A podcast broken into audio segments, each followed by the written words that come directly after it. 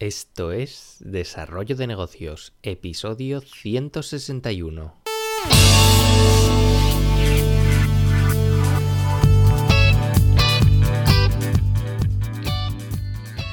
Muy buenos días, ¿qué tal? ¿Cómo estás? Bienvenido, bienvenida de nuevo al podcast Desarrollo de Negocios, el programa donde, ya sabes, hablamos de ideas, de casos, de estrategias, de productividad, bueno, en definitiva, de todo aquello que puede ayudarte a crear y mejorar tus propios proyectos.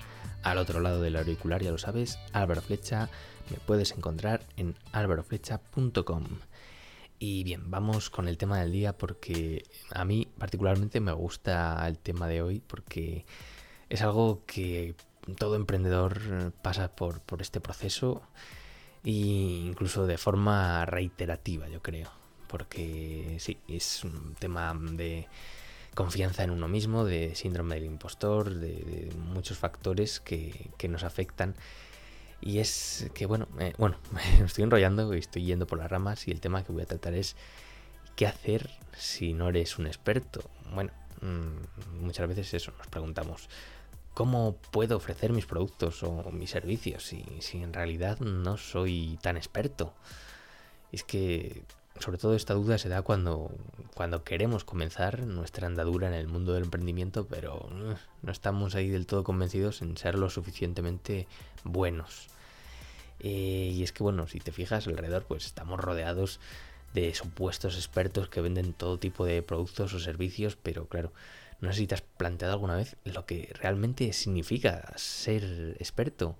¿Cómo alguien puede considerarse experto? ¿Cómo sé si yo mismo soy un experto?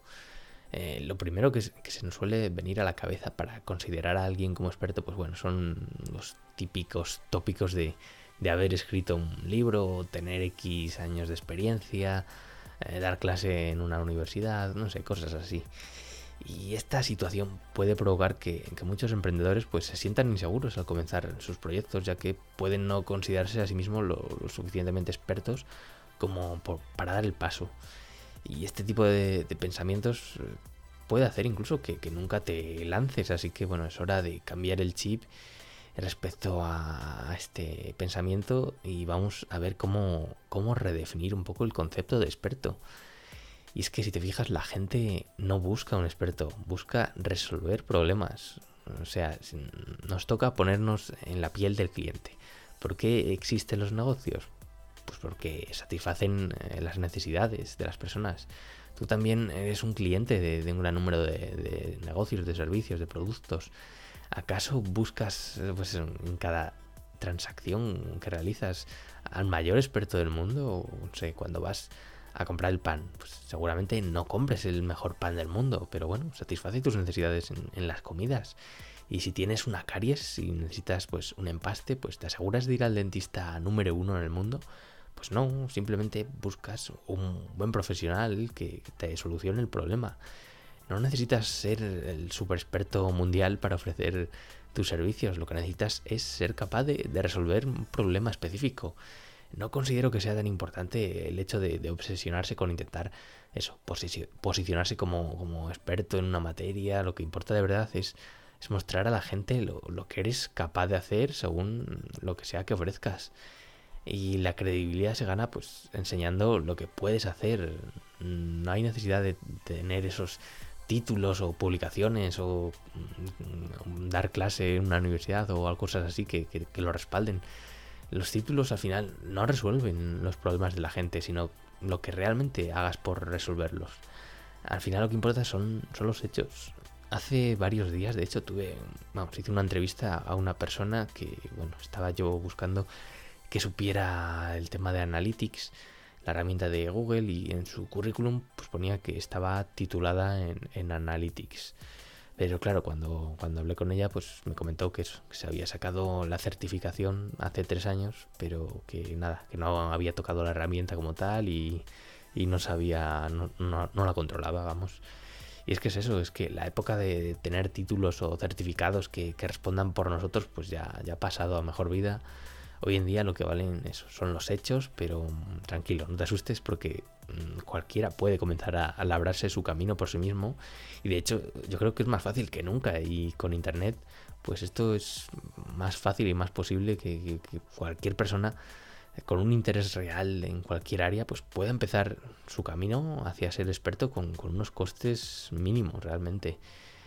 Incluso te diría que el tema de, ser considerado un super experto, pues puede, puede ahuyentar a la gente. Si volvemos al, término clásico de experto de eso, de referirnos al super mega pro que ha escrito siete libros, da conferencias en no sé qué universidad y que no sé qué, pues eh, el hecho de ser considerado de, tal forma puede hacer que incluso mucha gente te, tenga miedo, entre comillas. Si estás, claro, en un, escalón demasiado elevado, la gente te verá muy lejos de, sus aspiraciones, de sus problemas y puede que ni, se plantee contratarte ni contactar contigo por, simplemente esto. No hace falta ser un grande dentro del área en el que te especialices, resuelve problemas, aunque no sean de tanta importancia. Eh, ser pequeño al final pues te va a mantener en una posición más cercana a la gente, te verán más accesible y se sentirán pues más cómodos a la hora de, contratarte. Eh, ¿Verdad que no pinta nada mal esto de ser un pequeño experto?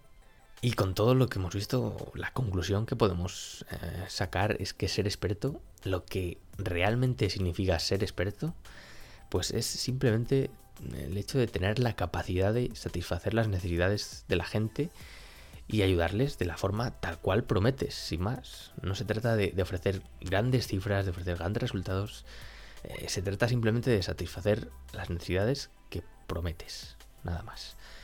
Eh, con este planteamiento sobre la mesa, pues bueno, cualquiera puede ser experto en tanto en cuanto, pues eso, cumpla con lo que prometa.